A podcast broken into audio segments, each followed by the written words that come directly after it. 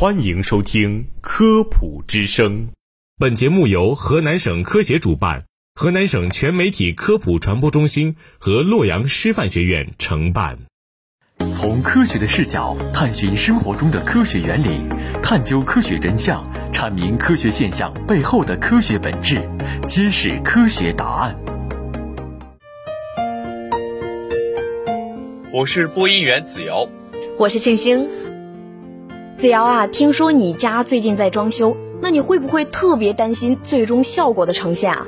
其实我最担心的是甲醛会超标。确实，装修家具甲醛超标导致患病的这个惨剧啊，屡有发生。大众对于这个问题的关切程度，但是从无甲醛家具和装修材料的高额价格上就能可见一斑啊。那么实际情况到底是什么样的呢？首先需要明确的是。所谓无甲醛的产品是不可能的，一些宣传无甲醛的家具广告只是商家的营销噱头而已。我们先来看看装修材料和家具的成分及工艺。人造板是装修中最基本的材料，在其生产过程中需要使用甲醛类胶粘剂，这就会使人造板持续释放大量的甲醛，而使用人造板生产的木质家具不可避免的会释放甲醛。那么绕开人造板，选用天然实木家具，是否就能达到无甲醛呢？答案是否定的，因为即便是实木家具，制造过程中也需要使用一定的胶粘剂。在装修行业有一种讲法：无醛不成胶，无苯不成漆。换言之，绝大部分胶粘剂都含有甲醛，因此实木家具中也会存在一定量的甲醛。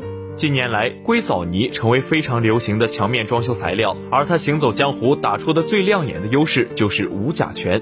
如果我们用它来做装修的主要材料，是不是就可以做到远离甲醛呢？硅藻泥是具有多孔结构的硅藻土。它本身确实不含有甲醛、苯和甲苯等有害物质，但如果在墙面装修过程中使用胶水粘粘，则还是会导致甲醛的产生。尽管硅藻泥的多孔结构具有物理吸附作用，可以吸收甲醛，但它并不能够分解甲醛。当吸附达到饱和时，甲醛依然会溢出释放。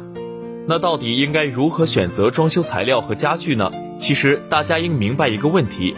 甲醛虽然有害，但属于有阈值危害物，即超过一定浓度后，危害才会显现。根据室内空气质量标准，我国居室空气中甲醛的最高允许浓度为每立方米零点一毫克。如果选用合格的环保家装产品，室内甲醛含量不超标，则可以正常使用。甲醛是一种无色无味刺激性气体。若室内甲醛含量严重超标，还会有明显的感知，比如眼睛刺痛、鼻子和咽喉处不适，甚至出现头晕、胸闷等症状。判断甲醛含量，通常使用甲醛检测试纸、便携式甲醛检测仪，或者请专业检测机构来检测。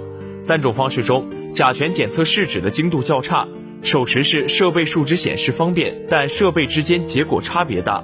所以，最准确的办法还是经过计量认证、实验室认证和质量监督认证的第三方权威检测机构，由专业人士带着专业设备上门检测。在这里特别提醒大家，甲醛检测时不要通风，避免因通风扩散得到偏低的测量结果。如果觉得检测机构价格高，想自己测试甲醛，建议购买几种不同品牌的甲醛试纸，测试后再取平均值，这样会较为准确。甲醛具有累积性，且释放过程较长。